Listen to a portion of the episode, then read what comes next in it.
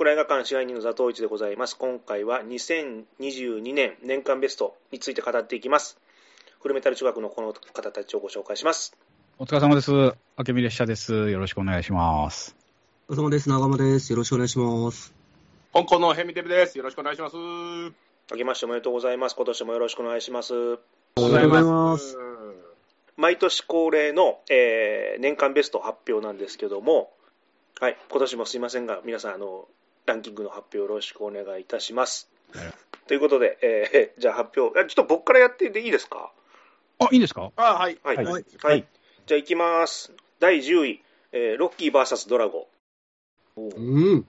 えーっと、まあね、あの、スタローンが長い間、ロッキー4を自分が理想とする形に作り直したいという思いがあって、まあ、コロナ禍で時間ができたので、未使用となった全映像、名を通して、再編集したバージョンが、まあ、公開されましたと。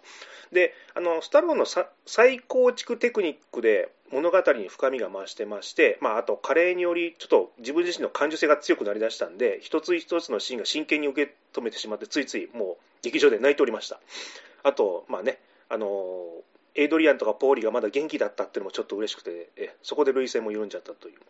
まあ、あとね、あの、観客があの本作を見た後にクリードシリーズの印象がまた変わる可能性もあるんで、できれば配信とか、えーね、ソフト化してほしいなと。はい。どこはいどこ、アポロが死んだところ？泣いたところ？泣いたので。もうちょっとね、もうまんべんなくすぎて、ちょっともう葬式でも泣いてるし、アポロも死んでも泣いてやべえな。うんいやも。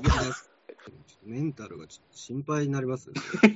ああれ、なんか今回ロボット出ないんでしたっロボット出ないもんね。けそのね、ロボットをカットしたということがもうちょっと本当にもうショックで泣きそうでですよ、もう。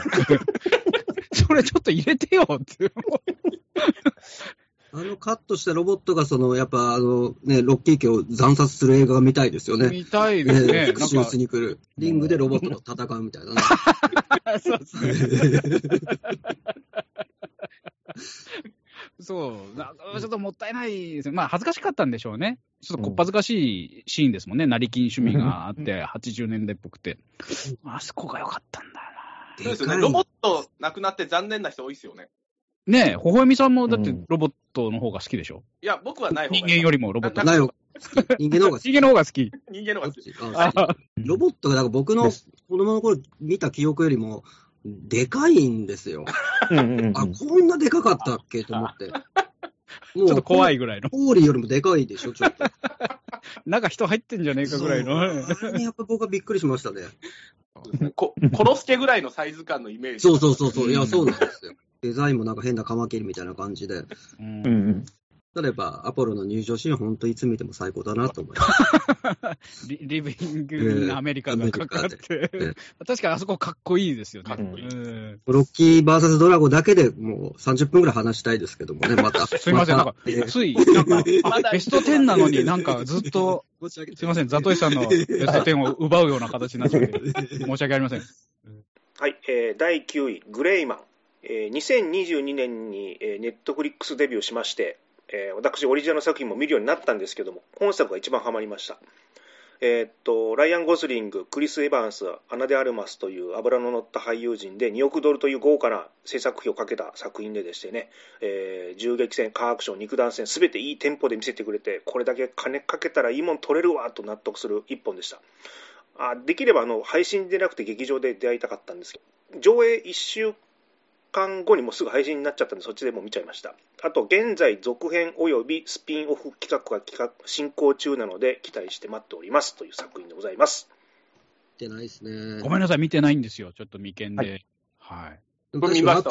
あ、見ました見ました、見ました。もう、でもた、僕映画館で見たんですよ。その1週間限定公開はいだうんった時に。で、これ、やっぱりこの映画館で見見たい映画ですよね。あの、このないアアクションのこの、この景気の良さっていうのは。だから、ちょっとね、ネットフリックスで見れるっていうのはありがたいですけど、やっぱこういうのも劇場公開、この1週間だけじゃなくて、もうちょっとやってほしいなって思いますよね、映画ファンとしては。うん映画ガンマウントですか、これは。いや、別にそんな、僕は映画館で見ました。始まった のしかかってきた。えー主導権の取り合いということです。はまた温まってきましたね、中い浜さん。やいやいや。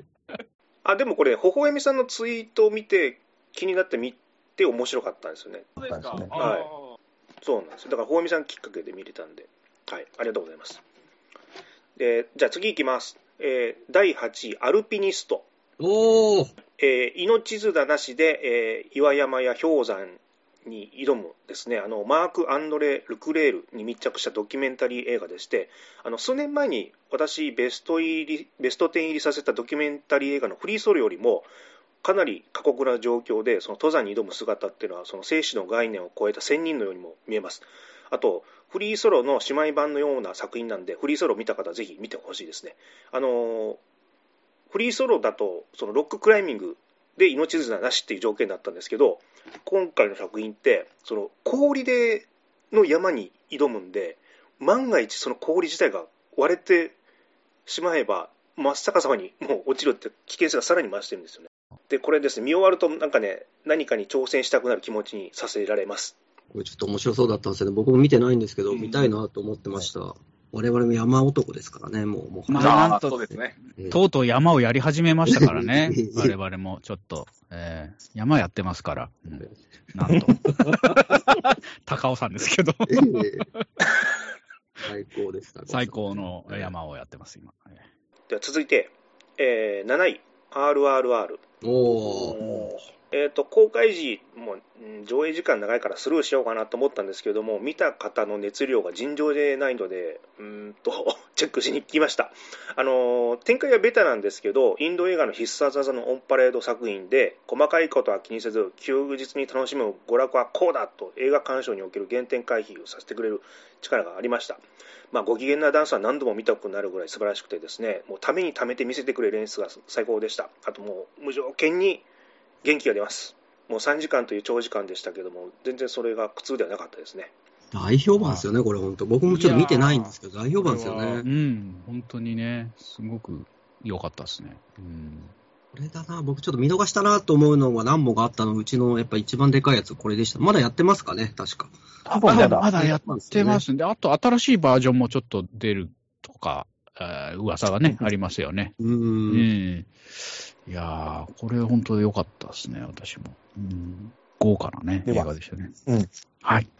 では、えー第6位、えー国費ザ・サドです、えー台湾製ホラー映画ですね。あのー日本公開前から予告編を見た段階で、なんかこれ当たりだなという予感があったんで、ハードル高めに見に行ったんですけども、大満足でした。あの凄まじいワー描写と無駄のない物語の展開、あと近年のホラーでは群を抜いて完成度が高いんで、素晴らしいんですけど、正直怖すぎて2回見る勇気もないです。で、感染者はが笑顔で襲ってくるっていうのと、自分の欲望を具体的に言ってくるんで、余計に怖さが増し増してました。あの他の作品だと威嚇したり叫んだりするって演出が多い中、その逆の笑顔っていう方法を取ったのはすごいうまいと思います。あと、年を重ねて思ったのは死へのリアリティが増してきたんで、自分自身。あの、ホラー映画を本気で怖がる年になったなっていうのも 本作で認識しました。今日僕見てないんですよ、国費。大評判でしたね、これもね。ねえ面白かったですね。見まうした。ということで、えー続いて、えー第5位、ザ・ファースト・スラムダンク。おーおー5位。えーおーおーえー湘北対山王の試合をモーションキャプチャーを駆使し主人公視点を置き換える発想は非常に挑戦的な作品だったと思います。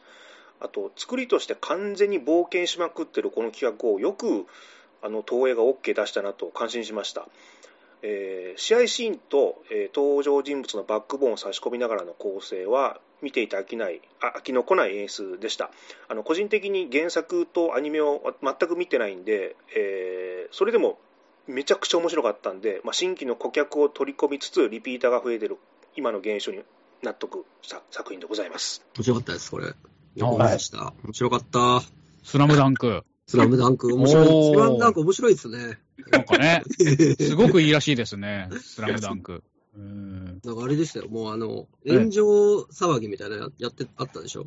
声声優が。あ、声優問題。はいはいはい。あ、そうなんですか？なんあか、なんかそなんかのテレビアニメ版の声優から全くうんガラリと変わったはいいはいはいはい。なんか気持ち悪いなと思ってたんですけど、まあ、あ、ごめんなさい。その騒動が。う ん手のひらを返すような人。あ、もう、声優云々を吹き飛ばすぐらいの、やっぱ出来の良さと。うんうん。当時読んでたんですか、長浜さんは。僕はね、ざっくりと、あの、そんな熱中してってほどでもないんですけど、えなんか、そのジャンプは買ってたから、うん。読んでましたね。やっぱ皆さんと同じように、その、み三井久志がやっぱり、すごいいいキャラクターで、あ、美味しい役ですけどね。恩師役で、ええうん。今回、ザトウイチさんって見見てなくても、その5位ぐらい、5位に入ってくるって、これだからすごいすごいですね見てない人が、ね、そう、そういう評価をしてくれるっていうのは。で、ほこえみさんもそのあの原作とかアニメ触れてない人に見てほしいっていう意見もあったんで、ちょっとそれも気になって見に行ったんですよ。はい、この映画の世代だったですけど、いやもうそのその当時に思い入れがある人が見ても全然面白いですし、うんだってゼロの人が見ても面白いっていうのは、これやっぱ本当に面白い証拠ですよね。うんあけみさんって読んでました？いや、あのね、ジャンプ連載の時に読んでて、面白いなーみたいな気持ちで、かなりスルーしてました。うん。最初の読み切りとか1話ぐらいの、あのー時は見てたんですけど、その後ね、原作をちゃんと読もう読もうと思いつつ、あの、全く触れてこなくて、あの、やっぱり知ってる人と話すと全然こう、厚さのズレがあって、あんまりこう、下手に食い込めないなと思って、ちょっと今回は原作読み直しをしてから、あの、映画を拝見しようかなと思っておる次第です。はい。では、えー続きまして、第4位、えー新ウルトラマン。ウルトラマン80がリアルタイムに浴びたウルトラマンで、初代ウルトラマンは再放送で見たぐらいの世代なんですけど、まあ、あの子供だったんで、内容は全く記憶にないんで、あの今回の映画は完全に新鮮に見ることができました。あの物語が過去の作品のトレースが多いんで、まあ、コアなファンにとってはその嫌だっていう意見もあると思うんですけども、まあ、個人的には大満足だったです。で、もともとね、あの、ポッドキャストでも、あの、誰かお話出ましたけど、3部作だったっていう情報もあるんで、今後もあの続きをぜひ期待しております。はい。みんな語らないです。牽制、自分の回で語るみたいな。そうそうそう。自分の回で語るのか、他の人の回で語るのかって、ちょっと毎回なんか悩みますよね。はいはいはい、はい。自分のランキングに入ってるやつは自分の回で語るようにします。あ、なるほどなるほど。ええ。あ僕もシン・ウルトラマン入ってないんで、そうですね。まあでも結構あの、ボンクラのそのシン・ウルトラマンの回で結構割と語り尽くした感があって。言いたいこ、とはある程度。そうそう。そう、別にあの、ランクインしてないんですけど、全然楽しめたし、アアマプラで配信になってからもう一回見直したぐらいなので、いいいい映画だなと思いましたね。で、なんかその、自分と関係ない、あの、話で言うと、脚本家の辻正樹さんね、超ベテランの、あの、アニメ黎明期からの脚本家の人が、まあ、シン・ウルトラマン、あ、こんな人間ドラマみたいな感じでつまんなく終わっちゃったんだみたいなニュアンスのツイートをしたらちょっと燃えて、それがすごい面白かったですね。やっぱアニメファンとね、特撮ファンはやっぱりね。ええええ今年は炎上しに行くんですよ。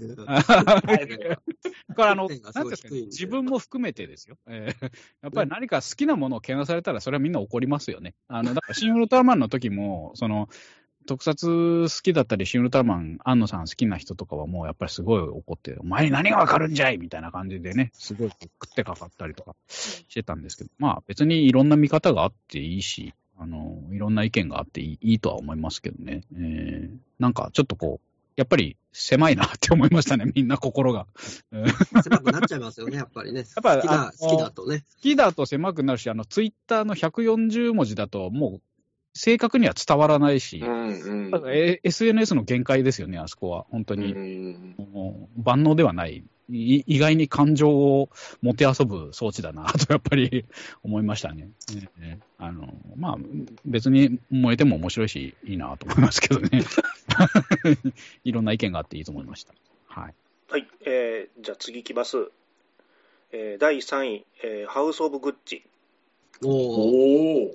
まあ、世界的に知られる高級ブランドグッチの家族同士で利権を争うお話でございましてあのレディー・ガガ演じる怪物パトリッツァが面白すぎました。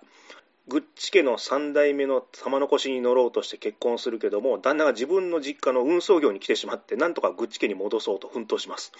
で旦那の父親からは毛嫌いされてるけども経営方針が違う。旦那の叔父をですね味方につけて、まあ、旦那そっちのけでグッチの経営に入り込もうとします、えーなんていうんですかな、グッチ家というノストロモ号に大ダメージを与えるブランド版エイリアンのような作品でございました。あと、個人的にはブランドの話ってものすごい距離があるんですけども、あくまでもそれは物語の設定だけで、あの華麗な一族の確執と没落っていうドロドロしたその人間ドラマがですね、150分の上映時間でも非常に短く感じました。えーとあと余談なんですけども、これ2022年5月にですね、あの旦過市場の火災でなんとか助かった小倉昭和館で見た作品だったんですけども、この数ヶ月後に同じく火災が発生しまして、その後あの小倉昭和館が消失したので、本作が最後に見た小倉昭和館の映画でございました。それはとこ思い入れがちょっと乗っちゃいますよね。レディー・ガガの体型がやっぱ面白いですよね、これね。なんなんかね、なんいいなんかやばい、なんかちょっと太ってる、あの、太めの体型にライダースみたいなの羽織ってるのが、めちゃくちゃ面白くて、うん。も、なんか元バンギャの厄介なババアみたいなうん。うん感じが、やっぱすごいびで最高ですよね、あれは。えどうしたんですか、今年は全部今を向いていくんですか？えいやいやいやいやわかります。あれ最高でした。やっぱ はいなんか役役作りなのか、やっぱあのべ絶妙な体型がやっぱ最高だなって。あと占い師のババアも、サルマイク。うんサルマイクね、いい役者さんですね、本当にいいね。役者ですね。はい、えー続きまして第2位、えートップガンマーヴェリック。おあの全く前作に思い入れはなかったんですけども、えー続編公開から世間のリアクションが尋常ではなかったんで、えー劇場行ってきました。まあ、後半は思わず力が入るほどの緊張の連続で、あのヒット作の続編に甘んじることなく、戦闘機映画の最高傑作を作る意気込みがガンガン伝わってきました。で、あの去年のポッドキャストでも急遽取り上げて、あの本作の感想とパンフレットのデザインをされた中寺和志さんもお願いしてあの収録させていただきましたのであのぜひそれも聞いてみてくださいというえちょっと宣伝も兼ねてですねあと2回見に行ったんですけどあのドッグファイトのシーンで爆音で座席が若干の揺れを感じましてすごい迫力あるなと思って感心してたら途中で地震だったことに気づいたっていうのが 本当の自信だった。あ怖い。あとですね、上映前、あの最前列の真ん中にですね、新宿の名物男、新宿タイガーさんを発見しまして、あの、隣の席の老夫婦が不審者と勘違いして相当不安がってたんで、まあ、おせっかいと思いつつも、実はあの人は新宿のまあ名物の人なんですよと説明したんですよ。で、あの、昔新宿ミラノ座とかではよくあの方よく見かけてたんですけど、あの、今回シネコンで初めてあの見つけたんで、まあ、そういった意味でもちょっとね、あの縁起のいい作品だったなとえ思っております。いいですね。うんはいいいです意外ね。1位かと思ってました。いや、僕も1位謎井先生してくるかなと1位思ったんですかと思ってましたね。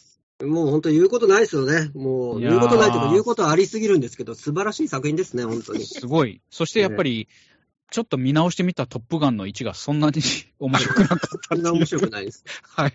あ、映像効果すごいですよ、トップガンは。でやっぱりオープニングは最高だっていうのを再確認して、やっぱりデンジャーゾーン、最高ですね。ビーチバレーしましょう、みんなで。うーん、だね。今年は。うん、仲良くなるかもしれないから。本当うん今もうギスギスですからね。うんとかの我々も。えーもうチーム、ワンチームでね、ちょっと、ねえやりましょう。えワンチームってことで。えー第1位、えー鏡の古城。おおあ !1 位になったんですか？おえーーつい最近の映画ですよね。あのーです。おおちょっとこれ意外というか、えー、すごい。すごい。えーっと、まあ、クレヨンしんちゃん、大人帝国の逆襲以来ファンになった原敬一監督の最新作でございまして、ただ、クレシ以降の監督作品が自分にはあんまり合わなくてですね、地元にちょっと帰省した時に、あの、まあ、やってるから惰性で見に行ったんですよ。で、あの、少年少女は謎の城に引き込まれて謎を解くっていう、なんかありがちなファンタジー作品と思って油断してたら、個人的にすごく刺さる題材でございました。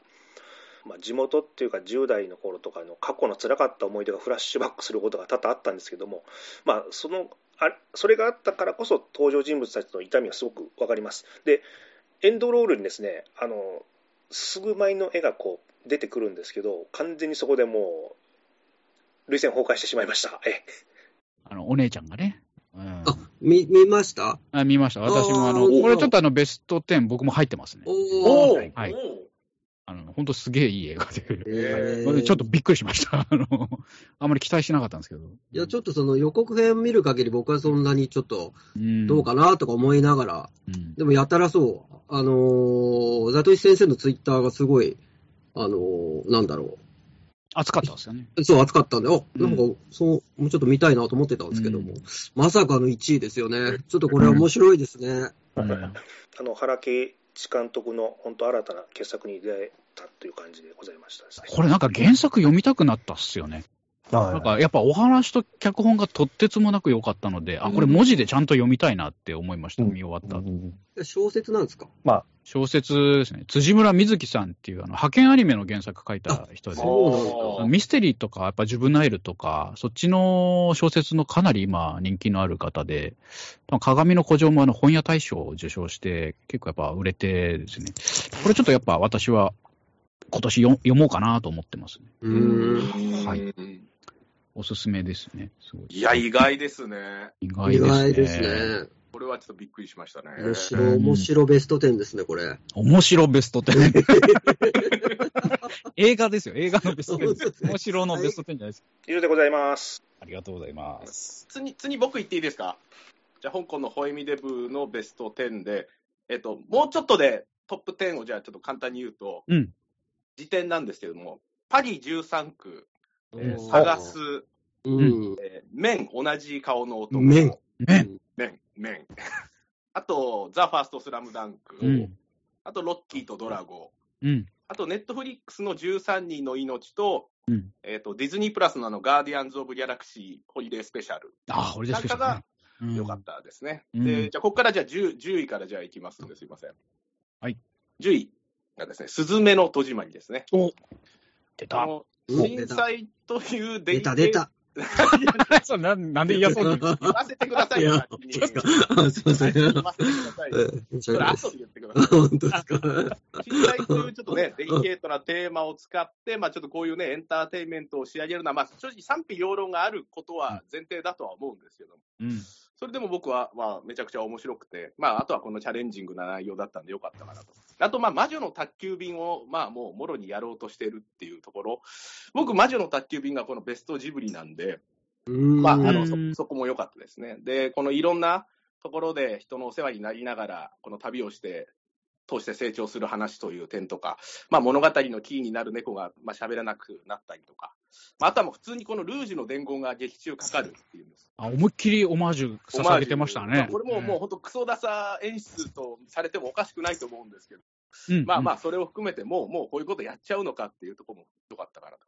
あと、この文学フリーマーで、この明美ゲストさん、この長浜さん、僕3人で、このお店を出店した時に、隣にいたブースにいたお兄さんが、この我々がこのスズメの戸締まりの話をして、僕があ良かったですよなんて話をしてたら、隣からですね、いやー、あれめちゃくちゃつまんなかったですけどねってですね、その隣にいたお兄さんから口頭でめちゃめちゃ酷評されたっていうのをしかもね、それがね、もう、細く長くずーっと出店中に続いたんですよ。もう、いやもう、ちょっと今本売ってんだけど、みたいな。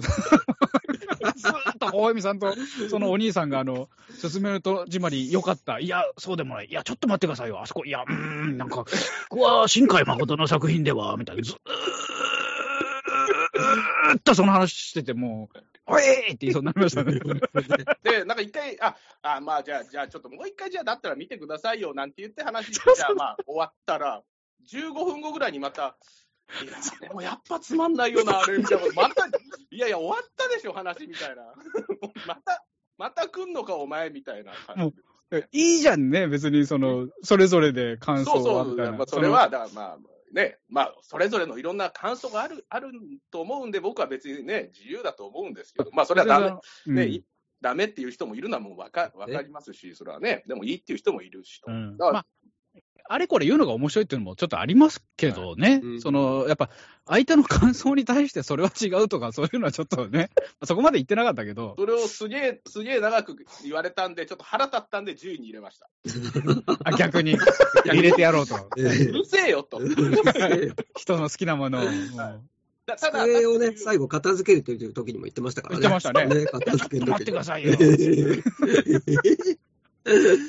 いや、すごい面白い人でしたよね、でも。まあまあね、うんまあまあ、これもまあいい話のネタになるかなと思ってね。はうん。まあ、あの、でもまあまあ、面白かったんで、10位に入れました。はい。ちょっとね、長浜さんからは、あの、いろいろと言われそうななじゃあ逆にそのファーストスラムダンクよりも、あ、あこっちなんだと、ちょっと逆、ちょっとびっくりしました。それは、その話をしたかったんで、ムカつく話をしたかったんでああ、そういうことか。あだから10位に入れました。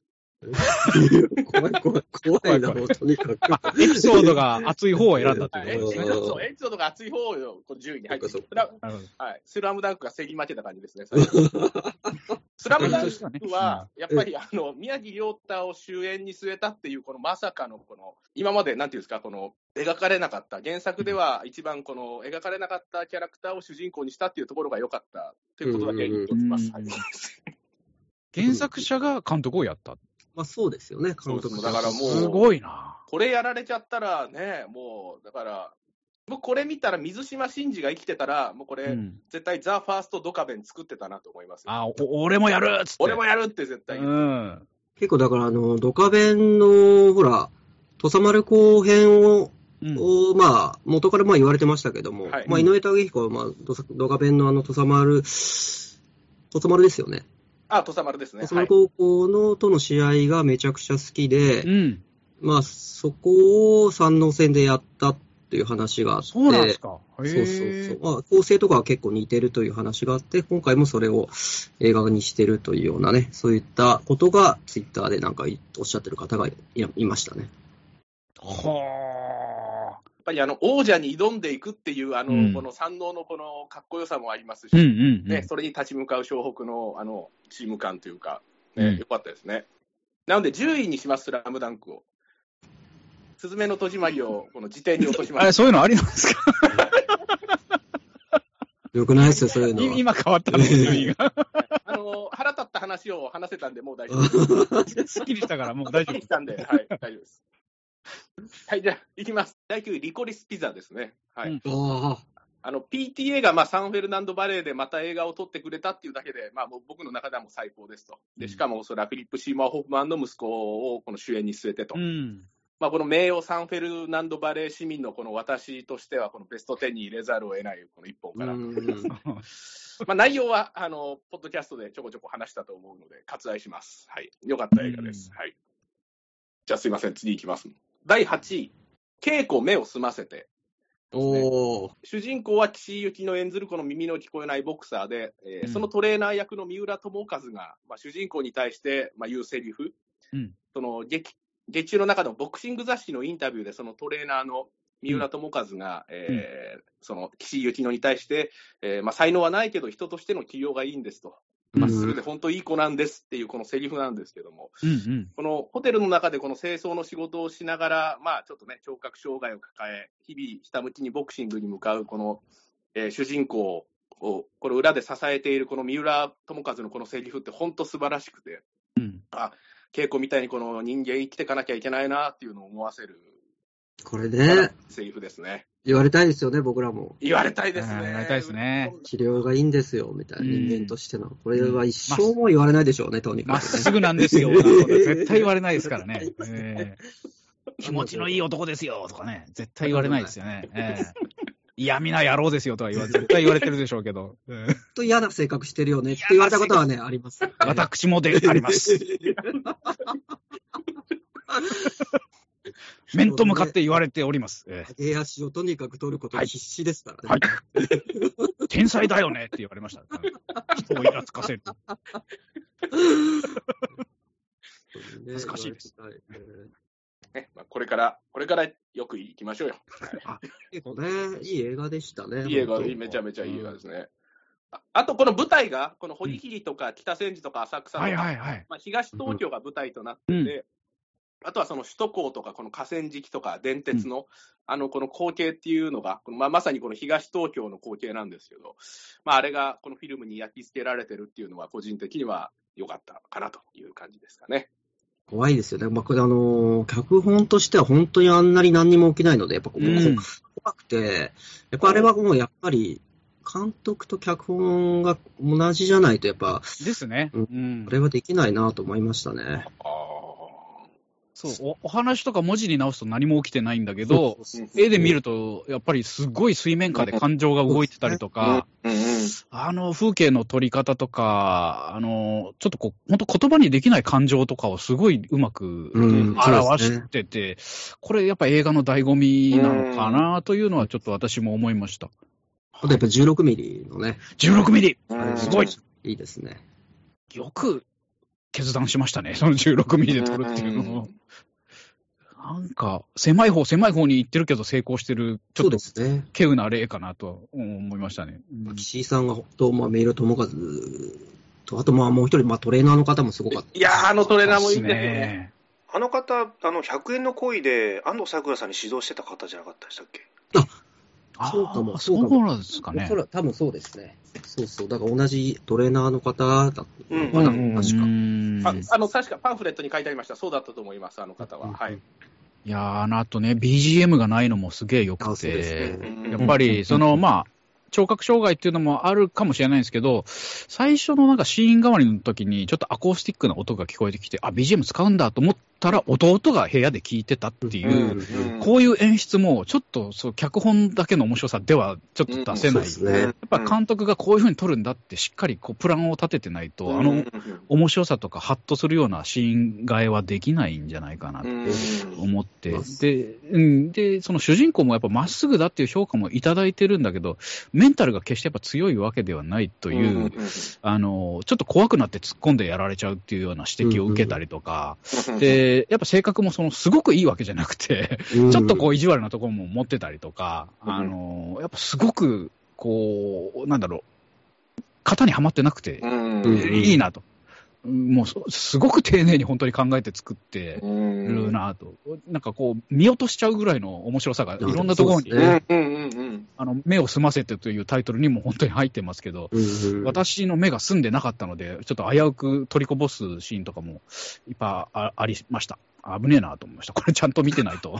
うんあの、さらっと流すと全然面白くねえなってなる可能性のある映画ですよね。そうですね。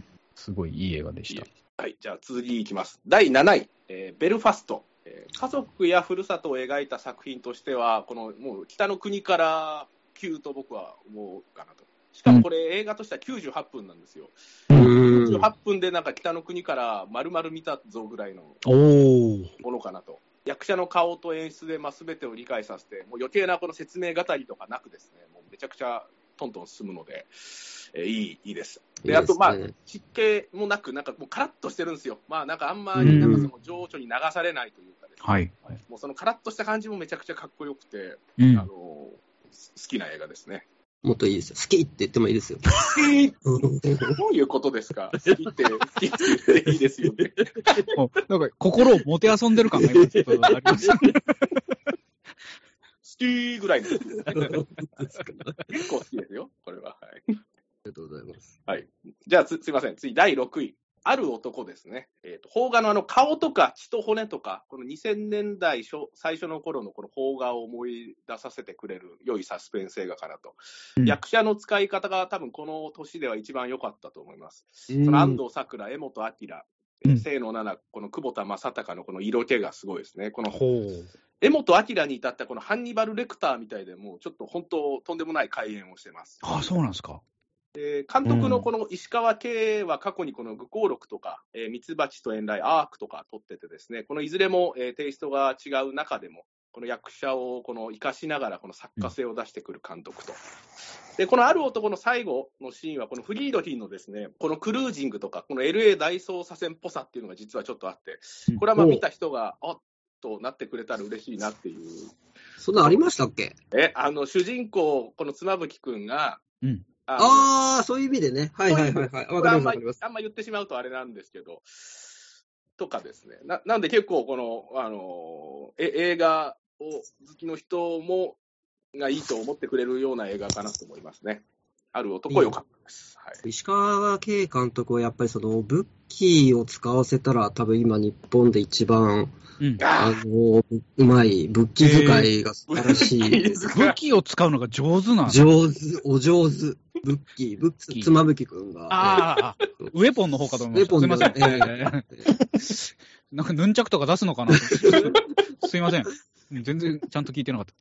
ブッキーですね。そうブッキーが、はいめちゃくちゃやっぱ、あの、愚行録の時もそうだったんですけど、いい味を出すんですよね。へえ。いや、なんだろう、何考えてるか、ちょっと腹にちょっとあるような感じでもう登場してくるんですよ、も妻夫木さんでも顔がやっぱりすごく整ってて、ちょっと危ういかっこよさを秘めてますよね、本当見た感じが。そうですね。ねえ。そのあ一見ちゃんとしてる感じなんですけど、まあ、今、うん長浜さんが言ったように、絶対何か腹に持ってる感じのキャラクターをうまくやりますよね。そのあと、安藤桜がめちゃくちゃこの映画ではね、あの、うん可愛いというか、綺麗というか、ん普段ちょっとやっぱ、あのあんまりその、うんというので世間的に評判ではないですか。世間ではですよ。あ、そう言われてるんですね。言われてる世間的には。ー世間的には。ええ世間の世評なんか噂で、なんとなく聞くには、なんあか、あれはみたいな。それちょっと、僕のターンで言うのやめてもらって これ、そう、微笑みさんが巻いたみたいな感じになっちゃう。やめてくださいよ。僕は安藤サクラめちゃくちゃ好きな、好きですからね。ちょっとそれは今日の、その、なんていうんですかね、そう、よく、あの、ね、いや、よくない、その男たちの、その集まりの中では、そういうこと企業がない会話してますよ、企業がない。三浦友和に言われないですよ。褒められないですよ。すいません。めちゃくちゃこの映画ですごく良くて、あの、うん映画だなと思いながら見てて。あとやっぱちょっとさその最後のシーンだけ僕はなんか急になんかウイスキーの CM 始まったなとか思っちゃったんですけど、ああまあ撮り方といいなんか、あれ？なんか急になんか CM が始まったぞみたいな。ダサみたいなこと思いましたけど。まあちょっとね、その辺、ブッキー絵になりすぎちゃうから、ちょっとそうですよね。CM っぽさ出ちゃいますよね、ああいうシーン。まあでも面白い映画でしたね。いいのですよね。あのー、小籔さん、こああの吉本の芸人の小籔さん、あの人がすごく良かったです。あの、ブッキーと同僚の弁護士の役をしてたんですけども、はい。あれはすごくね、その、いい、いい、あー、なんか、いいなという、こういうバイプレイヤーはすごくいいなと、これから映画でいっぱい出てほしいなという感じがしましたそ。れぐらいですか。やっぱその役者を見出しますね。すごいですよね。あ初めてああいういいいい小籔を見たなって思いました。まあね、誰か、これもあとツイッターで誰かがおっしゃってて書いてたんですけども、あの、まあ、昔のあの、俳優の、あの、伊藤祐之介さんにちょっと似てると、ううーんん。祐之介さんを彷彿とさせる、あの、感じがありますみたいなことを言ってて、確かにそうだなと、えー思いました。いい役者だと思います。ありがとうございます。すいません。じゃあ、つ次、第5位。スパイダーマンノーウェイホームですね。うん。2019年に、このベストワンに挙げたスパイダーマン、スパイダーバースを超えるスパイダーマン映画ってないなと僕思ってたんですけど、まさか実写でこのスパイダーバースをやるとは思わなかったと。ねすべての世界線を成立させる、このマルチバースっていうこのウルトラ C の技を、この本家 MCU でやった凄さ、うん。あの、アンドリュー・ガーフィールドとトビー・マグワイアがこの出てきた時のこの劇場のどよめきっていうのは、この今でも忘れられませんね。あと、久々にこのウィレム・デフォーのですね、えー前回のこのマジキチフェイスがこの劇場で見れたっていうのが、もう、嬉しかったですね。本当ね。歌舞伎で言うと、もう、よう待ってましたって、大向こうがかかるやつですね。デホーっつってね。グリーンゴブリンっつってね。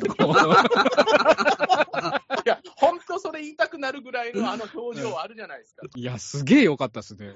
またこう、くるくるね、人格が変わっていくデフォーが、まあ、最高でしたからね、本当にだ。からうんやっぱデデフォーのこういう表情見たいなっていうことで、多分監督、絶対やらせてるなとは思うんですけどね。ねえ。やっぱり贅沢ですよね、あんな風にデフォーを使うっていうのはね。ふんだんに。あのだから、いい、いいデフォみたいな感じ。そうですよ、もう、金持ちだけが食べれるごちそうですよ。それを、ね、千何百円かで見れるんですから、もう最高ですよね。うん、調理もね、ちょっと難しそうですね。結構ど毒気あるんでね、結構調理方法、デフォーの調理は難しいですよ。台無しにしちゃう可能性もある。そうあ悪抜きに失敗すると、本当にビロビロになりますからね、もう。広がって。でああ、もう取り返しがつかんってなりますから、上手に料理してましたね、本当。じゃあすみません、第4位いきます。はい。第4位は、チタンですね。子供の時に交通事故にあって、この一命を取り留めたものの、この頭蓋骨にこのチタンプレートを埋め込まれちゃった主人公の女性ですね。で、その後成長にするに従って、この車に対してこの異常なこの執着心を見せて、で、そこからまあとんでもないことをしていく、云々の話なんですけども、全くこの想像ができない方向に話が進んできます。うんで、この想像ができない話の転がり方から、もう最後にこのなんか泣かされるみたいな、まあこ怖くて痛くて笑えて泣けるって、ちょっとこのとんでもない映画かなと思います。監督のこの女性監督なんですけども、ジュリア・デュクルノーさんはこの、ま、間違いなくこのクローネンバーグのもう正当のある後継者かなと僕は思ってるので、今後も必ず追っかけていきたいなと思ってうんます。うんうんいい映画ですね。はい。うんちょちょっとねあの、あんまり人にはお勧めできないですよね。ちょっと受け身取りづらいところもいっぱいあるんでね。か会社で何映画最近見ましたって言われたら、これは間違いなく言えないタイプの映画です。はい。えーですね、じゃあ次いきます。で、2位と3位をじゃあちょっと一斉一気にいきますんで、うんえー第3位がノープ、うん。で、第2位がトップガンマーヴェリックですね。おー。まあ、言いたいことは昨年、えー収録したポッドキャストの回で、えーうんまあ、話したのでですね、詳細は、はい、うん割愛するんですけども、もう今でもそれぞれ定期的に見たくなる一本。え結局、トップガンは僕、映画館で4回、えーノープは。すげえすごいですね。それすごいですね。ノイローゼの人の見方ですね大丈夫ですか？結婚結婚して、もうストレスが溜まって。あって。結婚する前ですよ、ああ。今は安定したんで、多分ね、安定安定期に入った。はい安定期に入ったんで、うんはい、大丈夫かなっていう感じ。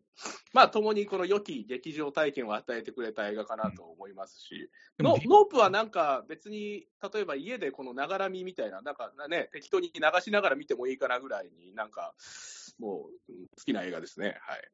トップガンはでも本当に、さっき4回でノイローゼ扱いしましたけど、はいあの、もっと見てる人いるらしいですね。うーん。リピーターがもう何十回も見て、ね、うんちょっとどどうしてるんですか、みんな。その、なんでそんなに面白いからって。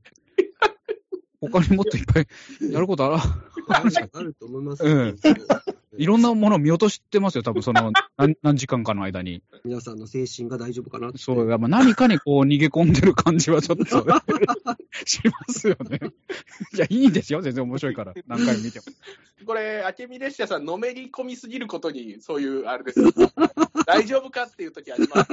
うんその、いや、羨ましいんですよ。だから、その、心理をちょっと知りたいっていうのがあありますね。その、同じ映画をこう、短時間でその劇場に見に行くっていう、すぐ忘れちゃうのかなみたいな、ちょっとあの、ことも考えるし。トップガンは私はでも4回見に行ってるうちのうん。4 2回。回、二回1人で行ってて、1人はまあその今の奥さんと、でもう1人はあの両親連れて行ったんですよ。人に勧めたくて、ああ、で、感想とかを共有したいみたいな。これこれは絶対映画館で見ないとダメだよっていうあ、ことで、でも確かにそうかもね。見すぎると、ちょっと明美列車さんになんかちょっとやばいやつ扱いされるので、はい、気をつけます。いや、もうね、ほんとでも、どっちかというと僕の方がやっぱちょっとね、純粋ではないんですよ。その、こう、ハスに構えてね、そんな人の好きなものにケチをつける、もう、ちっちゃい、ちょっとね、しあの、ゴキブリみたいな男ですよ。えええ濁ってますね。えよ、よく言ってゴキブリですよ。えそうですね。え はい。すいませんでした。ありますよ。ゴキブリ以上、以上ゴキブリでした。た。すいません。ね、あの、明美列車さんに今度あの、えアニアニメソングライブのチケット取ってもらったんで、ありがとうございます。そうそうそうそうなんですか。なんですか、それ。そう、あの、森口博子さんの生歌が聞 聞けるんで、はい、もうこれはもう誘ってもらって、もう行きますってね、行きましょう。ええはいうんありがとうございました。すいません。あ、いい。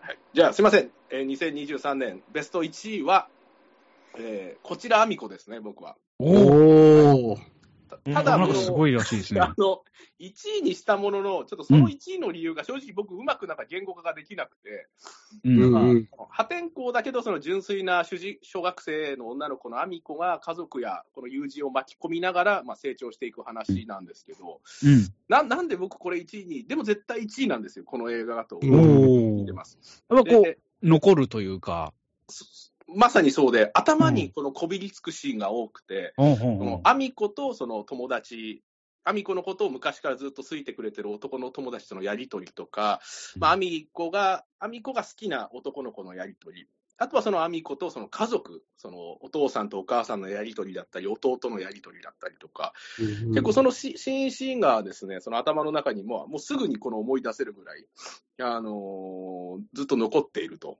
いうことですかね。で、まあ、その、物語上な、え、なんでこんなシーンがあるの？なんていうシーンも多々あるんですけど、ただ、それ僕、原作を読むと意外に、この今村夏子さんの原作にもそういうのがあったりして、あんまりその、まさにその原作通りに映画を作ってるのでですね、まあ、この監督の手腕もすごいですし、そのやっぱこの今村夏子という作家さんのこの、お作るものの面白さ、私、それからそれ以外の作品もちょっといくつか読んだんですけど、もう全部、これを真面目にお勧めできる作家さんですね。こちらはみこのあの短編に入ってるあの、はいピクニックもいや怖い。これもやばい作品でしたうね。短編ですよね。ー短編ですね。読みやすいんですよね、あの人のさ、えーと 読みやすいです。あの難しくもないですし、ただ語られてることというか、なんかこう、か何かを語るというよりもね、まあ、とにかくやばいですね。ななんなんですかね、だからその、絶対的なメッセージ性があるっていうような物語でも全部ないとは思うんですけど、うん。ただなんかその人間が読んでて、なんかうん腑に落ちるというか、ああ、あるよねって、人間のこういう感情ってなんかあるよなっていうのを全部そのつついてくるというかですね。うん。うん。あ描写力というか、うん。きっちり描くような感じですかね。そうですね。えーいや、なんか気になった時には上映が終わってて、すごい見りゃよかったなと思ってるうちの一本です。一つ、まあ、シーンで挙げるとすると、アミコがずっと好きだった友達がいてですね、うん。アミコがそのとある時にそのお菓子をあげるんですよ、その男の子に。このクッキーをあげるんですね。うんで、そのクッキーっていうのはもともとチョコレートがついてたクッキーなんですけども、そのチョコレートをこのアミコがペロペロしてチョコを取った、コーティングを取った状態のクッキーをその男の子に食べさせるんですよ。で、その男の子が、あ、なんなんだこれ、普通のクッキーじゃないな、みたいな。うん。みたいなことで、まあでもその時はむしゃむしゃ食べるんですけど、そこから何年後が、何年か後に、うんえーその男の子とアミコがまた、たまたまやりとりして、クッキーをまたあげるシーンがあるんですよね。うん。で、うんそこで、まあ、チョコレートがついたクッキーをこのアミコがその男の子にあげるんですけども、そこで初めて男の子は、あの時アミコがチョコレートを舐めたクッキーを渡したことに気づくんですよね。うん。うん。そこで男の子がなんか急に気持ちが切れてしまって、アミコに突然のこの暴力を振るうっていうシーンがあるんですけど、うん。ちょちょっとこのシーンのこ怖さというか、なんかうん。ね、北の映画の突然の暴力じゃないですけども、うんなんか突発的ななんか恐ろしいことが起きてしまう怖さとかですね、これちょっと見てて、普通のなんか邦画にはあまりないなぁなんて思って、そうですね。ただこれは原作の今村夏子さんのさところにもあるので、だからやっぱ、まあ、原作の凄さっていうのもあはあ、なるほど。るね、ですかね、これはもう、今年の1位は、僕は揺るがないかなと思います。はいえー、私がですね、えーっと、第10位、ザ・バットマン。おこれは、あのーちょっと、ダークナイトが良すぎたので、あのーあまり期待をしなかったんですけど、ちょっと、お同じとは言わないけど、もう全然ありだなと。あのー色味もすごい良くって、あと、うんバットマン、今までで一番かっこいいなと思いました。あなんかこう、悪役のリドラーもね、ちょっとキモくてね、すごく、本当にやばいやつだな。で、まあちょっとこう、現実に即してるというか、まあ権力者側の不正とか、そういったものもあって、綺麗事だけで済まされない感じで、しっかり描いているなと思いました。あの、おおむね素晴らしいなと思って感動したんですけど、あの、一箇所だけちょっとやべえなと思ったシーンがあってですね、あの、リドラーがあのカフェかなんかでコーヒー飲んでたんですけど、ラテアートでハテナの形になってシーンが変わるんですけど、ダッサーと思ったんですよね。えーってなんかもう本当に声が出そうなぐらい。そんなやらなくていいやろ。だって、リドラーが飲んでるからってハテナにする必要ありますか？絶対やっちゃダメですよ、こんなこと。もう、ハリウッドに行ったらまずそれをい第一声で訴えたいですよね。ええあれを考えたやつ出せと。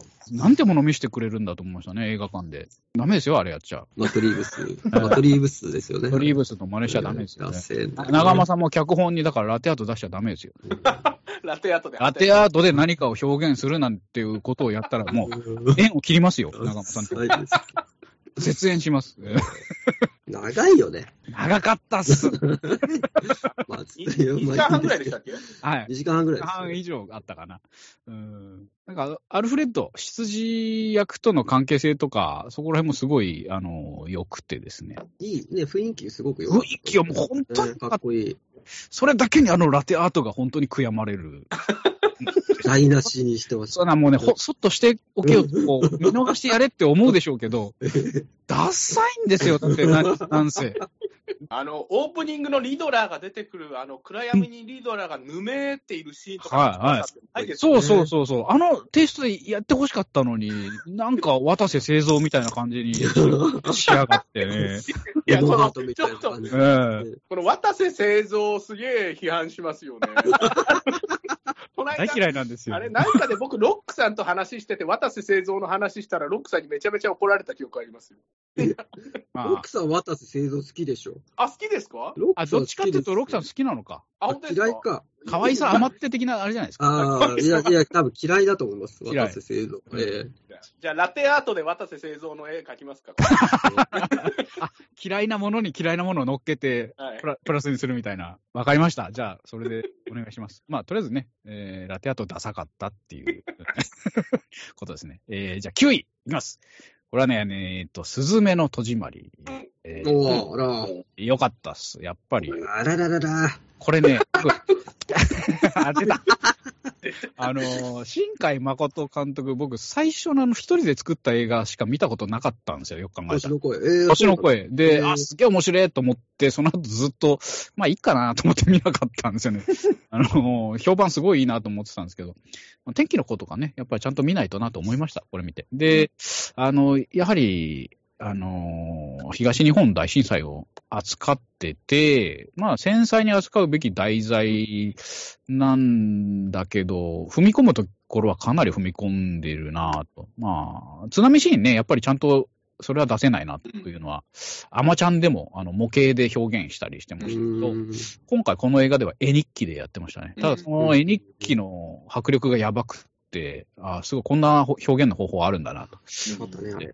はい、怖かったです。あと、緊急速報の音はやっぱり本来の音とはちゃんとじゃ実際変えてはいましたけど、うんあの、あの音をちゃんと演出で使うっていうのは、あの、相当覚悟がいること、反発もあるし、で、うん。まあちょっと本編の話と違って申し訳ないんですけど、あの、NHK のクローズアップ現代かなんかで、新海誠の特集があって、まあ、今回この東日本大震災扱ったことに対する、まあ、あ地元の人の反応みたいなやっぱり、あの、親子で、えー娘さんはなんか取り扱ってくれて嬉しかったみたいな、やっとなんかこう、友達とそういう話を共有することができたみたいなことを言ってたんですけど、お父さんは、まあお母さん亡くなってるんですね、津波で。お父さんはもう、こんなことやっちゃいかんと。うんこんなええぐるようなことをしてくれるな、みたいな。やっぱちょっと怒りをうんにじませて、あの、映画自体のこの良さとかそういうのことじゃなくても、と取り扱ったことに対して怒りをやっぱり表明してて、やっぱそういう方はいらっしゃるんだろうなう。んで、まあ監督はただもう、やっぱりその創作物というのはもう暴力の側面は必ずあると。誰も傷つけない表現というのは存在しない。で、ただまあ傷つけるのが目的ではないと。まあ、うん心を動かしたり、あの共感させたりという目的で、で結構この人、災害ばっかり取り扱ってる人ですよね。で、うんやるたびにやっぱりそういう反発とか批判はあって、もうどうやったらうまく撮れるんだってことばっかり考えてずっと撮ってますと言ってて、で、すごいやっぱ覚悟のある人なんだなというのは思いました。あの、全然おおもねってないというか、こう、許されようともしてないから、あの、批判受けるのももちろん覚悟で、ただ、路悪的な趣味で撮ってるわけではないなというのも伝わってきて、あの、ちょっと本当に真面目な人なんだなと思いましたね。うんまあ、何もやっぱり災害に対して無力であるという前提に立って、ものを作るというのはこういう感じなのかなと思いました。で、日本神話をすごいよく使う人ですよね、確かね、この人は。うんうんうんでだからすごくこう、しっくりくるというか、まあ、その地震を、その神話に入れていいのかみたいなところもやっぱりあるとは思うんですけど、あのすごいしっくりきました、見てる方は。あこういう感じで扱うと、こんな風な面白さになるんだな、というのはありましたね。で、えー第8位が、えー、ほほえめさんも挙げてましたね、あのスパイダーマンノーウェイホーム。うんこれはやっぱりあの、中間さんが料理が難しいと、デフォに関して言ってましたけど、やっぱりそのマルチバースってやっぱすげえ難しいじゃないですか、使い方が。あのとりあえず全部出せばいいってわけじゃないでしょ。あれ、後で聞いていいですか？マルチバース。マルチバース。うん、まあちょっと後で。あ、後で、ええマルチバースとは、みたいな。ええうん。いかがなものか、みたいな。いかがだっえちょっとなんか、わかんなくてですね。うんまあ、いろいろできるけど、その料理の仕方が問われる、まあ、難しい題材かなと。で、まあ、その点で言うと、あの、まあ、これ長間さんも言ってましたけど、最高のごちそうだったと。デフォーだけではなく、他の。で、やっぱりあの、僕あの、アメージング・スパイダーマン、あの、2、途中で、あの、リタイアしちゃって面白くなくて、あの、ビバリーヒルズ青春白書みたいなのをずっと見せられて、ちょっとムカついて止めたんですよね。で、ただ、このノーウェイホームを見るにあたって、これちょっと見直しとこうと、ちゃんと。そして見直したら、あの、見直して大正解を、うーん。アメスパ2がしっかり、まあ、報われるというかですね。あの、で、あの、アンドレ・ガーフィールドがもう俺はダメなやつなんだっていうのを、他の二人のスパイダーマンが、いや、お前はアメージングだ。お前はアメージングなんだって言って、こう、元気づけるシーンとか。いいシーンですねまあすごく良かったですね。丹丹下断平みたいな。丹下断平的な、うんえー立て立てっつって。で、その、何それ？アメスパ2で、その、シルダンに対する監督みたいな。ああ、そうそうそう、あの、ケイウエストさんみたいな感じ。うんアメスパ2で、えーっと、エマ・ストーン演じるね、あの世界の MJ ですね、が、えーまあ、ちょっと亡くなるというシーンがあって、同じシチュエーションだけど、ノーウェイホームでは助けるという、ちょっとやばいこう感動シーンがあってですね、このシーンはちょっと本当にあの泣いてしまいました。うん。えー俺にもまだこんな感情が残ってたんだって、やっぱ劇場で、あの思いました。ね、えーこの温かいものは何だって、やっぱちょっとこう、え ーこれがク涙。ライベイビー桜みたいな。出た、もう。あ、すみません。ガローで。漫画版。YouTube で話しましょうよ、クライベイビー桜の話はえ。ーこの温かいものなんだ。なんだと。えー涙、やっと泣けたっていうね。えーという感じで。えーあ、そうなんですよ。だからちょっとその、僕、うんあの、それで、あはいの、ちょっと一応ベスト10見るからと思って、あの、ベスト10やるからと思って、その、ドクター・ストレンジのマルチバース・オブ・マッドネスを見たんですよ。で、やっぱ侍味だからもう、あの、すごい期待して見て、うんうんアベンジャーズ系全然見てなくて、うんえーで、まあ見たんですけど、もう全く意味がわかんなくて、うん。うん。うん全然乗れなかったんですよ。こんなに侍味が好きな私といえども、うんもう全然わかんないと思って。何これ？って思って。それはやっぱり他のマーベルの作品を見てないと面白くないというような作りなんですかね。どうなんですか？僕もマルチバース見てないです。い見てないですか、やいや、見ました？僕見ましたけど、あええあの、間違いなく、もう単品ではマーベルってもうほぼ楽しめなくなってきてるっていうのは事実だと思いますねうん。あやっぱりもうその、なかなか点だけで面白いって思えなくなってる作りなんですよ。だから、こうん少なくとも今のドクター・ストレンジは、あの、サムライミのやつは、そのワンダ、ワンダビジョンっていう、例えば、あ、ああ、言われてましたね。ワンダービジョン見てないとダメって。とかを見なきゃいけないですし、うんさらにその前のドクドクター・ストレンジも見てなきゃいけないですし、なんならアベンジャーズだって見てなきゃいけないんで、うんこれはだからちょっともう今から MCU にあの全部見るっていうのも難しいんで、うん。なかなかききついですよね、ちょっと。いやだから途中、初めて僕、サムライブで途中でやめましたね。あ、もうダメだと思って。うん。もう、きついと思って。だって理解できないんじゃないですか、理キャラクター解できない、イライラ、イライラするんですよ、もうとにかく。うん あ、なるほどね。その辺は MCU の少し問題点はあるかもしれないですけども、ただちょっとスパイダーマン、うんノーウェイホームは、これはだから、そそうですよね、過去のスパイダーマン、という、まあちょっと限定はしてますよね、枠をね。ただその、うん。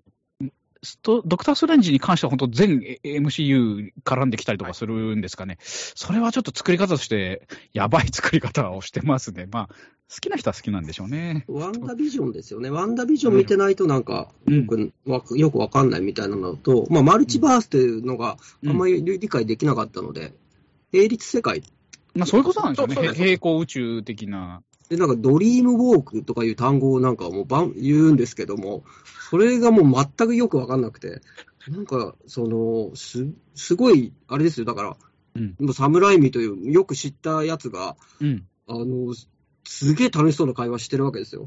僕の近くで。うん。で、聞き耳を立てるんですけども、言ってる言葉が全然わかんないみたいな。ああ、そういう何を言ってるんだと。イライラ感えまあ本当に侍味かとえ。いや、そう。でもたまにね、なんか侍味っぽい演出で、うん。この話俺も知ってるかも、みたいな感じで見るんですけど、やっぱやっぱりわかんないみたいな。それを2時間付き合わせる。資料の腹渡る。話 話しろよみたいな。やっぱり白の花形の話をしてるじゃないか、今みたいな。やっぱり違った。違う。ええ見たらダメですよ、それだったら。見なきゃよかったですね。みんなでよかったです。うんうんそうっすか。すいません、ちょっと。いや、でも、あの、そのご意見はありだと思います。その、ジェームズ・ガーンが今度 MCU から DC に移るじゃないですか。そういうやり方をするのかしないのかでいうと、ちょっと気になりますよね。なんかちゃんと単品として見て、面白いものを作ってほしいなっていうのは、ちょっとうんございます。ああと、あの、ノーウェイホームは最後の最後にね、ちゃんとベノムも出てくるという、おまけ付きで、えーネタバレになっちゃってすいません。えーで、えー第7位、鏡の古城。えーおこのね、みんな大好き SF ジブナイルですよね。あの、ザトシさんも語っていただいてたんで、まあ私もえーちょろっとしか多分喋れないですけど、まあお話原作の良さかもしれないんですけど、あの、全部の伏線がぴったりはまっていくミステリー SF 的な面白さ。で、ちょっと結構切実な問題なんですよ、本当皆さん抱えてるのが。まえ。あ、あの、お話全部ちょっとこう、話が面白くなくなっちゃうんで、あの、触れることはやめますけど、まあ、皆さん切実な問題抱えてるのを一人じゃなく複数の力で解決していくっていうね、ちょっとこう、人間味のある話の展開があって、で、多分他の映画とかだと結構周りの大人が助けてくれなかったりするんですけど、うんこの映画ではすごい頼りになる大人が出てくるんですよ。一緒にうん戦ってくれるっていう、あの、そこがね、すごく感動しました。あの、超ナイスアイディアだなと。で、はい。あとは、一番ちょっと個人的なツボポイントがですね、あの、まあ、狼のお面をかぶった狼様という女の子が出てくるんですけど、まあ、半獣半人ではなくて、狼のお面をかぶってるんですよね。で、ちゃんと声がくぐもってるんですよ、お面かぶってる。これ、うん多分予算とか志がペラいアニメだと、多分そのまま録音して綺麗な声で喋らせると、うんちゃんとこう前に物があるっていう感じで、あ、こいつはすげえなと思いました。で、あの、ちょっとあの、ダッサいシーンがまた一個だけあってですね、怖い、怖い。だってそうダッサいシーンがあって何？あの、それあの、高山みなみさんっていうね、名探偵コナンの声をやってる人が、名探偵コナンの名台詞を喋っちゃうんですよ。アドリブかどうかわかんないんですけど。上の口では嫌がっていても、下の口は正直だぜ。そんな。こと言うの？え？え？ーそんなセリフがある名探偵、一人殺すも百人殺すも一緒ばい。えーそういうのを言うわけですよ。それもう言わなくていいじゃないって。もう一気に現実に引き戻されて、ね、それ嫌ですね。高山みなみが声をやっておりますと。高山みなみ、高山みなみでございます。みたいな。選挙カーが、うぜえなーと思いましたよ、こう。人の親と思えない発言ですよ。ええ子育て邁進しております。子育てに邁進しております。ええもう悪戦苦闘。ね、池中健太80キロ。すいません。ええもうちょっとね、感情があの制御できなくなってるんで、ダサいことに関して。ええ自分もダサいんですけど、高山みなみさんのファンもいっぱいいるし、コナン大好きなのもわかりますけど、やんなくていいっすよ、もうそんなの。本当に。あの、まあ、監督がもうゴーサインを出したってことなんでしょうけど、もうせっかくいい気持ちで作品に浸ってるのに、そんな遊びやめてよっていう。なんかちょっと演劇とかお芝居とかの一過性のものだったらわかるんですけど、残るものですから、パッケージされて、あの、今からでもカットしてほしいですね。だから、僕はだからそのメールをもう送ります。えうん毎日、ー毎日。えーカットしろと。えー今日はカットしたのか。明日。やります。はい。えー、で、第6位。えーちょっと思い出しただけ。えーはこれは松井監督ですね。僕、松井監督の映画、恥ずかしながらちょっとこれしか見たことがなくて、演劇はロックさんと一回ちょっと見に行った。その時あの、すごいクライマックスのシーンでロックさんの暴行が限界を迎えて、あの、観客の前をロックさんが通って、こう、すごい会場がやばい雰囲気になった。その記憶しかないんですけども。それをちょっと思い出しました。はい。えーとこの映画に関してはですね、すごい、なんかこう、稽古目を澄ませてじゃないですけど、ものすごい丁寧な描写がずっと続いて、あの、生活の匂いが迫ってくるような、ちょっと絵作りが、ちょっと素晴らしくてですね。で、実際にこう、もう、普通の映画だとやっぱ主役になりきらないような二人のあのカップルの、えー日々を、えー誕生日を8回ぐらい遡るのかな？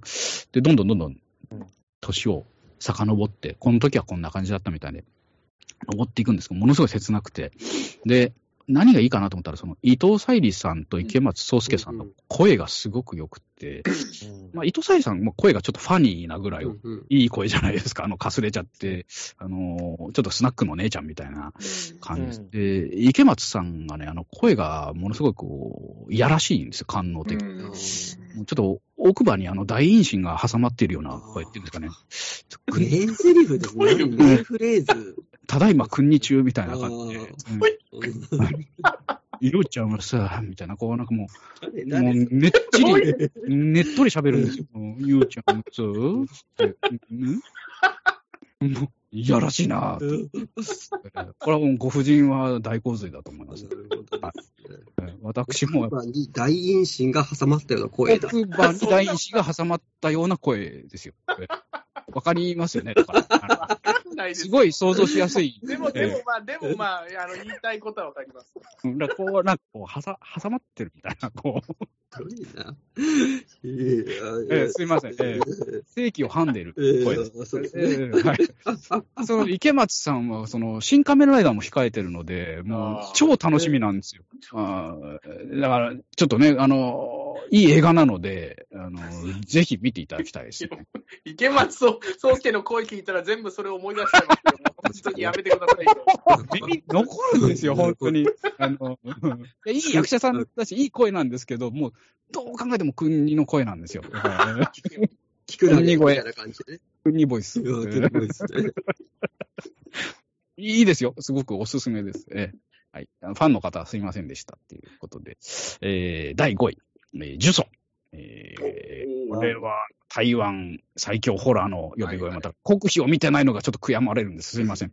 あのー比べられないので、ちょっとジュソしか、えー去年は見てないですね。台湾ホラー。あの、まあ、見なきゃよかったなと 思いました。それぐらい素晴らしい出来で、これもね、あの、お話触れちゃうと、面白さが半減以上減ってしまうので、あの、内容は言及しないんですけども、まあ、続編も予定されているらしいので、ちょっと楽しみだなと。えーホラーで、ホラーに求めるものが全部入ってたかなと思う。全部盛りの、ちょっと。で、し白石浩二監督的なあの、モキュメンタリーの怖さみたいなのもしっかり入ってうんうんそれもあるし、あとは、まあ、あの、普通に大きい音と怖い、ね、あの、ビジュアルでショックを与える演出もあり、そして、ちょっと観客がどんどん巻き込まれていくような、あの怖さで、あと、まあ、ロックさんの階段のようなね、まだ続いてる？みたいな、あの、ちょっとお話の外にもこれ怖いの、なんか潜んでんじゃない？みたいな怖さも仕込んであるので、あの、超おすすめです。ちょっとまあ、2回目が怖いから見たくないぐらいな、ちょっと気持ち悪くて嫌だなって思いました。はい。で、えー、第4位、トップガンマーベリック。えーこれは本当に文句なしでよかったですね。あの、4回見た、あの、ほほえみさんをノイローゼとか言っちゃってすいませんでした。ねそれよりいっぱい見てる人にもね、大丈夫かとか言っちゃって、そんなこと言っちゃダメですよ。もう本当に。すいませんでした。えーあの、いい映画です。えートム・クルーズすごい。えーうん再現、怖い。うん怖い怖い。怖いすごい。怖い。うん。なんかね、えーまあ、やっぱり、ワンがやっぱり見返してもそんなでもないところを、よくこんな面白い映画にしたなと。どう、どこをどうやったらこんな面白くなるんだろうみたいな、超大変な大手術じゃないですか。時間もお金もかけないとこんなにならないし、あと、やっぱり、ななんでしょうね、こう、トム・クルーズの凄さももちろんあるんですけど、前面に出てないところもちょっと引いてたりもするじゃないですか、今回。うん。あの、若手に活躍させるみたいなところもあるし、そこがやっぱりちょっとグッときましたね。うんもうちょっと見てたいなぐらいな面白さでした。なんかううまく削ったのかなともちょっと思いますね、省略というか。はい。そんな感じで。えーで、第3位。えージェイコブと海の怪物。えー CG アニメですね。あの、うんベイマックスの監督さんで、うんまあ、いわゆるヒックとドラゴンっぽい感じの、人とドラゴンが仲良くなる話というフォーマットで進んでいくんですけど、ちょっとどんどん深い話になってて、その、まあ、権力者による歴史捏造とか、そういうちょっと重い話も入ってきへて、ーそれを暴いたり、暴いたらじゃあ次どうするのかと。冒険が、ひょんなことから始まるところと冒険がどういうふうに終わって、どういうふうに過ごしていくのかまでしっかり描いていて、もう超素晴らしかったですね。もうマジおすすめ。感動しました。あの、あ、こんなお話にするんだっていう。あの、しかもあんまり説教臭くなくて、あの、うんあくまでエンタメで見れるので、これはね、見てほしいですね。おー、ちょっと見てみたい。えーマジ感動します。あのこ、れ、今ネ、ットフリックスかなんかですかね？あ、そう、ネットフリックスですね。ネットフリックス。えーはいそうです、そうです。おすすめあの、今一番プーチンに見せたい映画ですね。お前がやっとるのはこういうことやぞと、ね、プーチンと。北方領土を返せと、ね、ですね。はい。ちょっと政治的な発言はここまでで。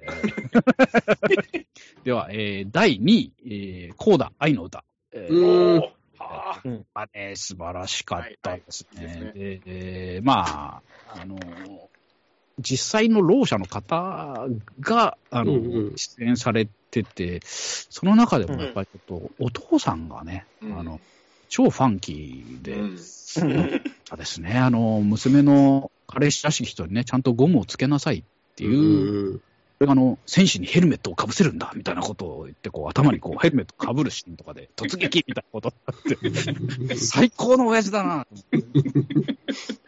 あのーすごい良かった。そのお父さんがやっぱ、あのー最後に、ちょっとね、こう、娘と心を通わせるシーンも、すごく上手にうん。描いてて、娘が歌が上手いのに、家族が全員耳が聞こえないっていう、あの、皮肉な感どういうふうに映画にするのかしらっていうね、あのーで、歌のうまさを周りの反応で知っていくシーンとかが、発表、あ、周りがすごいうん。拍手してる、涙を流してるみたいな、うん。ああいうところとかもやっぱすごい上手だなと思って、うん。あの、感動いたしました。はい。次が第1位、えー、RRR。あー。おー、最高ですね。これは、サービス、肩、過剰。名作と言われてるゲームを2周して、全部のアイテムとかを集めて、あの、クエストも全部やり終わったぐらいの達成感をなぜか見た後に感じるぐらい、こう、お腹いっぱいになりましたね。うん。これは、ちょっと本当にお得な映画だったなと。あの、おお金に換算するのはいやらしいんですけど、5000円分ぐらいあったんじゃないかな。名前がラーマとビーマっていうので、ちょっとインド神話に絡んでて、そしたらちゃんと神話に絡めてお話もあの展開していったりとか、もうはい至れり尽くせりでしたね。はいでやっぱりこう、復讐の話なんですけど、本当にためにためたってね、あの、おっしゃってましたけど、いやー、すごい良かったですね。ドラマとして本当に単純な話なんだけど、しっかりそれをこう、なんだろう、見せ切るというかですね、よかったですね。もう、うん今思い出してももうちょっとこう、グッときちゃいますね。うんうんはい。あの、新しいバージョンもちょっと見に行きたいなと思います。新しいバージョンがなんかあるんですか？ドルビーシネマっていうんですか、あの、ちょっと画面サイズを広げたやつですかね。それがまた公開されるみたいなんで、はい。二人ともなんかやっぱちょっと疲れてます？あの、そうです。聞いてるんですよ。あの、あ聞きって本当ですか？これあ、僕もあるあるある見ましたよ。よかった。ザトウイ先生がいいって言ってたんで、僕もちょうど最後滑り込みで見に行ってきましたけど、やっぱ本当にもう、なんか漫画全盛みたいな映画で、そうですよね。本当お腹いっぱいになって、そうそう。あとやっぱこのインド映画ともならではの、やっぱこの人海戦術じゃないですけど、もう本当もうこの、もうこの多い人がもうどんどん出てきて、うんあれ、あの、えっ、と、一人の警察官が、その、何か建物を守るために、そのデデモ隊と、この一人の警官が戦うシーンとかなんて、うんこの人がどんどん、この、まあ、なんていうんですかね、ゾンビじゃないですけども、人がどんどんやってくるシーンのこの迫力、うんこのあのパワーとかすごかったですよね。すごかったっす。うん。うん。個人的にグッときたのは、あの、親友同士というかね、バディのはずの、あの、相棒が、こう、ムチ打ちではい相棒を撃つというね、シーンがあるんですけど、うんそのシーンで耐えに耐えて、もう最後まで耐えると、それを見ていた民衆の心が突き動かされて、うんあの、デモに発展していくといううね、ん。あのシーンはね、あの、すごい、やっぱり感動しちゃいましたね。ぐっときて。やっぱ心意気を人に見せるというね、私に全くない、えー素晴らしい人格者だなと思いましたね。ゴキブリでございますと。ゴキブリでございます。以え上。ええ血を張っております。あなたのね、お宅の台所に潜んでおります。なことないですよ。えヒあそうロコのチケット取ってもらったんで大丈夫です。あ、マジっすか。あはい、よかったっす。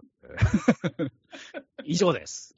ちょっとあの、トイレ行っていいですかね？どうぞ。すいません休憩しましょうか。あじゃあはいあありがとうございますはい